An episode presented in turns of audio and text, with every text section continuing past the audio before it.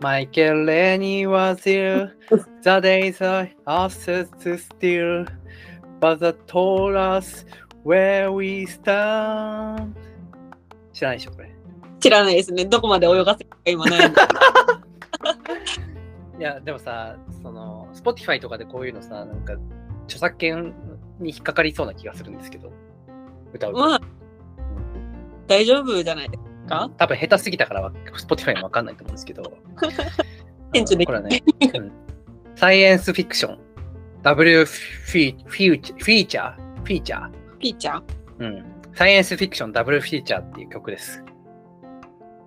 いつの曲ですかい ついつかはわかんない。1970年代じゃない多分。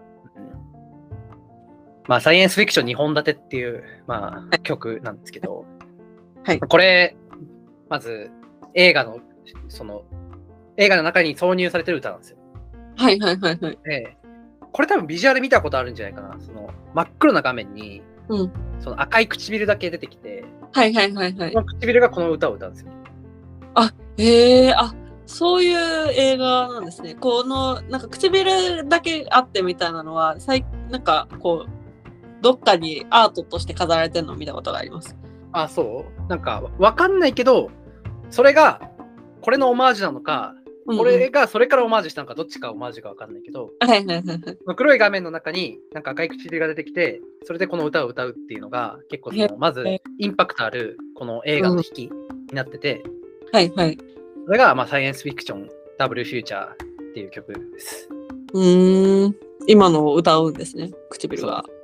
そう。で、なんか、うんあの、地球が静止した日とか、うん。キングコングとか、あの、禁断の惑星とか、はい。あの、そういうこう、サイエン、SF の、うんうこう、なんだろうな、タイトルだったりとか、こう、名前が出てきて、こう、これから俺、まあ、なんか、えあの、面白い映画が始まるよ、みたいなことを言う歌なんですけど、はいはいはい。あの、ロッキーホラーピクチャーショーっていう、ロッキーホラーピクチャーショー。はい、あの、カルト映画がありまして、はい。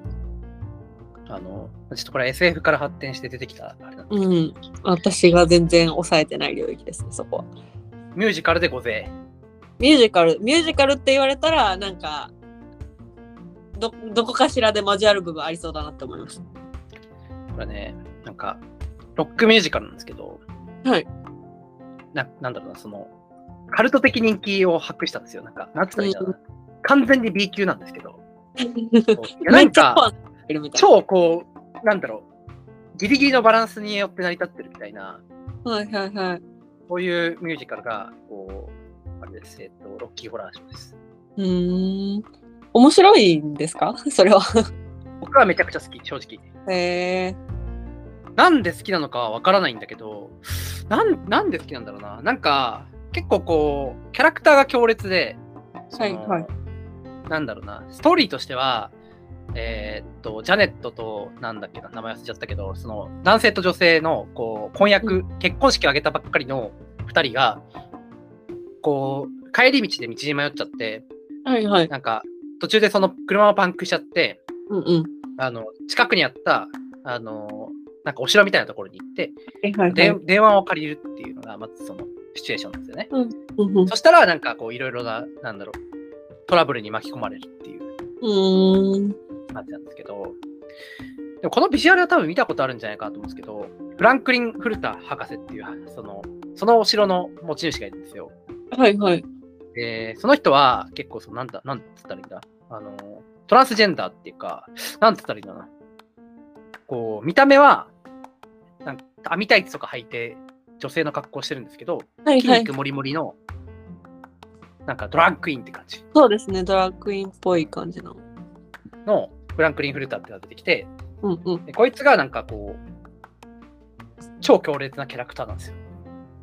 もう見た目からキャラ、キャラ、こうんうってなってますよ。 そうこのキャラクターに多分結構強くまず惹かれるんだと思う。そのなんだろう出てくるキャラクターそれぞれがめちゃくちゃ個性的で、うんうんでマジで意味わかんないんだけど、その行動の意味と か、本当にわかんないし、ストーリーもうん。 よくわけわかんないんですけど、はいはいとにかく目まぐるしくなんかそのキャラクターが謎に魅力的な動きをするっていう。うーん。なんかこう、言語的なこう理解ができるものじゃなさそうな感じがしてます。おそうね、話を俺も謎にとか、などうどうちゃいってごまかしたよね、完全にね。なんかこう、すごく感覚的なやつですよね、多分。そうここれを真面目になんか訴求するのは無理ですね、多分。どう、そっか、どういう話って言われるとさっきの筋っかきの話なんですよね。だからそうですよこそうですう、よ二人が迷い込んじゃって、なんうかん、わちゃわちゃに巻き込まれるみたいな。そうそうそう。もうなんかネタバレしちゃうので、あのはいはいまあ、こんなん誰も聞いてないんでネタバレしちゃうの と、あと、こんなんなんかもう、ネタバレされたところで、どうということでもないんですけど、最終的はいにグランクリー・フルーターは宇宙人なんですよ。で宇宇宙宙人人で、そう宇宙人なんですよ。宇宙人で、あのーなんだろうな、宇宙人で、なんかど地球でお忍びに遊びに来ましたみたいな感じで、はいはいはい。で、その理想の自分のパートナーが欲しいから、うんうん人造人間を作るみたいなのが、ああ、ストー SF リー要素だ。そう、ストーリーの本筋なんですよ。 い SF, SF 要素なのかなえ、人造人間って言われたらなんか SF っぽい要素だなと思います。しかもその人造人間はもう大変セクシーでホットな、もううなんんか筋肉もりもりのヘラクレスみたいなこうはいはい。男性ですよ。なん かザ、ザ男性みたいな。はいはいはい。こう、ま、マッチョマッチョなんですね。うん。そう。で、なんつったらいいんだろうな。なんかね、なんかよくわかんねえんだよな。よくわかんない。なんかごなんかすごい、あのー今、ちょっとウィキペディアの力を借りると、はいはいはい。えー公開当初の評価は最悪で、試写会の席ではプロデューサーの目の前の客が、えーうん次々とちと中途退席していったという、えーカニバリズムなどの猟奇的であったり、麻薬などのインモラルな要素はあるものの、当時の他の映画ではとても見られない奇怪なキャラクター、刺激的で洗練されたロック音楽、えー衣装、舞台のデザイン、えーはいホモセクシャル、バイセクシャル、トランスベスタイト、えーうんうん乱行も含めたエロティックな内容は少しずつながら確実に支持者を増やしていった。まさにこれですね、なんか。はいはいはい、はい。なんかね、謎の刺激があるんですよね。なんかうーん。で、なんか本徐当に々に支持者が増えてって、そうはいはいはいうんあ、大丈夫です。で今では割とそのミュージカル好きの間では、ある程度知られてるミュージカルなんですけど、はいはいはい。なんか多分熱狂的なファンたちがこういろんな試みをやったせいで、大体これを、このミュージカルを見るときの、なんか定番があるんですよ。はい。コスプレをして見に行くとか。えー、 楽で、し見そう。ながら、特定のところで突っ込み入れるんですよ。えー、これでへ DV ーとか書かれてると、その副音声で、ツッコミが入ってる副音声が流れたりするんですよね。えー、はいはい。え、特殊ですね、なんか。映画なのに。そうなんですよ。そうなんですよ。このタイミングで、なんかう、ん新聞紙を放り投げろとか、そういうのは決まってるんですよね。なんかもう一つ、なんか、あれですね、一つのこうエンタメとして、こう、どんどん拡張されていってますね、それは。映画っていう見るものから、こう、いさんいわゆるこう参加型ですよね、今で言う。そうなんですよ。という刺激的なミュージカルがロッキーホラーショーなんですが、はい。先生はミュージカル好きですか えっと、えっと、ミュージカル映画好きですって言っては見たんですけど、あの、このジャンルじゃないな って。そうですねどういうジャンルですかあれなんですよ、私、映画で唯一何回も見てるのが、あの、ララランドってあるじゃないですか。てってってってってってんてんてんてんてんてんてんてんてんてんてんね。はいではい。それがめっちゃ好きなんですよ。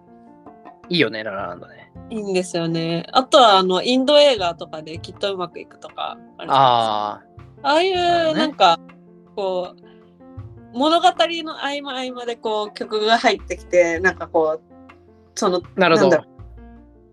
情緒を表すじゃないですけどテンション切り替えていくみたいなのが好きなんですよね。メミゼとかはちょっと違う。レミゼはあれ見たことないんですよね。なんで見てないんだろうそうなんだ。。そうなんですす。好きと言いつつもあの変色で来てるタイプの人間ですね。えーっレ・ミゼラブルは見た方がいいですよ。レ・ミゼラブルはじゃあ見ます。ラ、ランド見てるんだったら。ラランそれやったらあのお笑い芸人になっちゃうんで。そうだね。ラランうんド。ラランド好きなんですよね、なんか。えー、何がいいんだろうね、ランド。言語化できてないんですよね、こう。うんでもさ、ララランドって結構私立もみじゃないですか。はいはいはいはい。まあ、どうだろうなな、んかどとうだろうな。俺は結構なんか最後の曲、最後の曲にカタルシスを感じるんだよ、なんか。あの、二人で。でさ、あー二人で、こう、ちゃちゃちゃそのやつの。バーでたまたま出会うじゃん。そうそうそうそうそう。はいはいあれでなんか、イフストーリーみたいなのやるじゃん。はいはいはいあはい。れには俺は結構グッとくるんだよな。うんうんうんうん。あれ、あれすごいんですよね。何回か見てると、なんかこう、全然語られないじゃないですか。こう、二人がどういう関係に最終的になったかっていう、言語的には語られないし、まあ、そなんうだかね。その状態になってる時の二人の感情がどういうものなのかみたいなのもう全く解説がなくて、表情と音楽だけでこう表現されるっていううん時間、本当に最後の最後なんですけどそこがこう、どうしてもなんかい一回二回じゃ何も分かんなくってっていうのが結構個人的にはたまんないポイントとしてはありましたね。でしこう最近また見たんですけどそれもこうう、んうんまた見てみると、まあ、この時のこの表情ってみたいなとこがあったりするっていうのが、はいはい。たまね、ああいうの。そうあそうかだからなんか結構ミュージカル映画って言葉が途中でこう音楽で切れたり途切れたりこううん。なんだろういわゆるこうストーリー展開を一回ぶった切って次に展開させるみたいなこう映画の作りになってたりするのが多いなって思った時にその間を埋めるのが結構こうその前後の役者の動きだったりだとかこう表情だったりだとかっていうのと自分の頭の中でそれをこう紐付けて考えなきゃいけないみたいなのが面白いのかもなって今喋りながら思ってました。まあ、そうだよね。なんか言葉数少ない映画とか、なんだろう。行間を読むみたいな感じですはいかはね。い。あ、何まさにまさに。うん、そうか。じゃあ結構音楽が主主になってるやつとかはちょっと違うかもって感じなのかまあな。難しいな。でも、ララランドの場合は音楽も好きですけどね、私。そうだよね。なんまあ、でも、そうだな。あれはじゃあ、えーシカゴとか見たことありますシカゴは、えっと、めっちゃ昔に見た記憶があります。あんまりハマんなかった。あ、えっと、そうですね。なんか、ララランドを見てから、いやミュージカル映画っていいじゃんってなったっていう人なんで、ちょこちょこ見てはいたけど、なんかそこでやっとこうミュージカル映画っていうくきくくりをこう認識したっていうタイプですね。なるほどね。ララランドを見て、ミュージカルに入った人に何をお勧めすべきかか。問いは。難しそうですね。確かにな。ララランドって映画としてよくできてるもんな、普通に。そうなんですよね。あーむずいな。まあなんかよく、そのミュージカルの、もう、はい何大巨匠、巨匠といえば、あのーあれなんですよ。えーやばい、名前が出てこなくなっちゃった。えっとね、巨匠といえば、やばい、名前が出てこなくなっちゃった。キャッツとか、えっと、はいはいキャッツとかやってる人は、キャッツとか、ジーザスクライストスーパースターとか、あー、えっと、あ、名前出てこなくなっちゃった。なんだ、これはもう出てこないやつだ。えー、っとね。なんだっけなちょっと調べますわ、今。調べるから間をつないでください。えー、キャッツとか見たことありますキャッツ見たことあります。それこそアマプラで多分一回やっててはいはいはいたんですけど、あれも良かったですね、結構。これも映画、はい映画、映画見たの。映画だと思います。あ、映画そっうてあの、あれあの、CG のやつ CG のやつです。CG の最やつ新のやつ最近のやつえ最近のやつかな なんかあの、CG でさ、こう、うん。ちょっとリアルな猫がやってるやつあの、気持ち悪い。あの、に人間みたいな猫がやってるやつです。あ、だとすると俺はあれは無理だった。あ、本当ですか、うんあれはちょっときつかったわ。あれビジュアルがですかうん。私あれ受け入れた人です。 最初あなそかうなんっだ。たんですけど、そう。あれはきついな。なんか、こうこういう映画っていうかストーリーだったんだって思いながら見るのでなんとか乗り越えましたね。ストーリーないじゃんだって、キャッツに。あーストーリー、まあ、ないのかな。ないでしょ、あれにキャストーリーは。その結局、あれってさ、ジェリクル・キャッツって言われる、その、なはい何年に一度選ばれるか忘れちゃったけど、その何年かに一度選ばれるその猫がいて、でその猫は天井に行けるわけです、天井の世界に、そうね。それ猫をにななんるかしこう選ぶ、選ぶ場があって、はいそれの猫の自己紹介ですからね、要は。まあ、確かに。タンタンタンがこいつはてててれ。よう覚えてますね。あもう全部わかるよ。キャッツは好きで見たからいっぱい。うんアンドリュー・ロイド・ウェーバーですね。監督え作ーっとね、あ作曲家、作曲家。うんアンドリュー・ロイド・ウェーバーは、例えば、えー、ジーザス・クライスト・スーパースター、エビータ、キャッツ、オペラ座の怪人、サンセット大通り。オペラ座の怪人いいんじゃないですか。うんうんオペラ座の怪人、高校の時に見ました。 The Phantom of the Opera is いいっすよね、あれ。と、オペラ座の怪人は、英語とフランス語で見ました。 ああ、すごい、すごいね。じゃあ、よかったんだ。そう、よかったですね、あれ。そっかそっか。じゃあ、オペラ座の怪人もよかった。うん。いや、意外といけんじゃないかな、そしたら。個人的にはシカゴ行けそうな気がするけどな。まあ、意外と、あの、なんでしょうね、ストライクゾーンというか、あのん受け入れ幅は広い方だと思ってますね。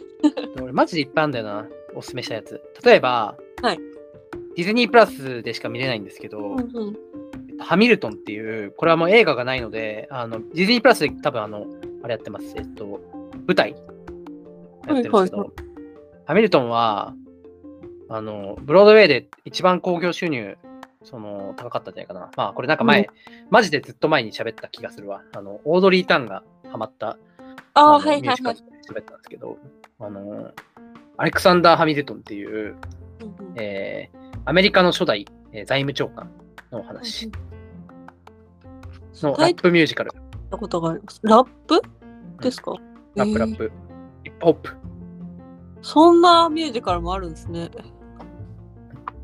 アメリカの精神をヒップホップで表現しますってオバマ大統領に言って爆笑された人です。作った人は。はい。はいリン・マヌエル・ミランダさん。なんか、オバマの前でプレゼンしたわけですよ。はいはいはい。あの、僕は今、ラップミュージカルを作ってて、このラップミュージカルは、その、アメリカの精神を体現している人で、うんそれは、ハミルトン、ハミルトンをラップで表現しますって、オバマに熱熱弁したら、結構オバマも含めてみんな爆笑して、すごい、いや、でもね、そのパフォーマンスも見たんだけど、めちゃくちゃ、今見るとめちゃくちゃかっこいいんだけど、うん確か。に言ってしまえばあれですよあのーなんだし俺らがし渋沢栄一をヒップホップいやヒップホップうーんなんだろうなヒップホップで表現してるみたいな感じですよ H よ H H は最高みたいな確かに、あの、そう言われると、なんか、こう感覚わかります。渋沢栄一はもうなんか日本を象徴するような人でその日本を、ままさにヒップホップの精神を体現してるんだみたいに熱弁され、で目の前で渋沢栄一いナンバーワンえい1位みたいなラップが下手すぎ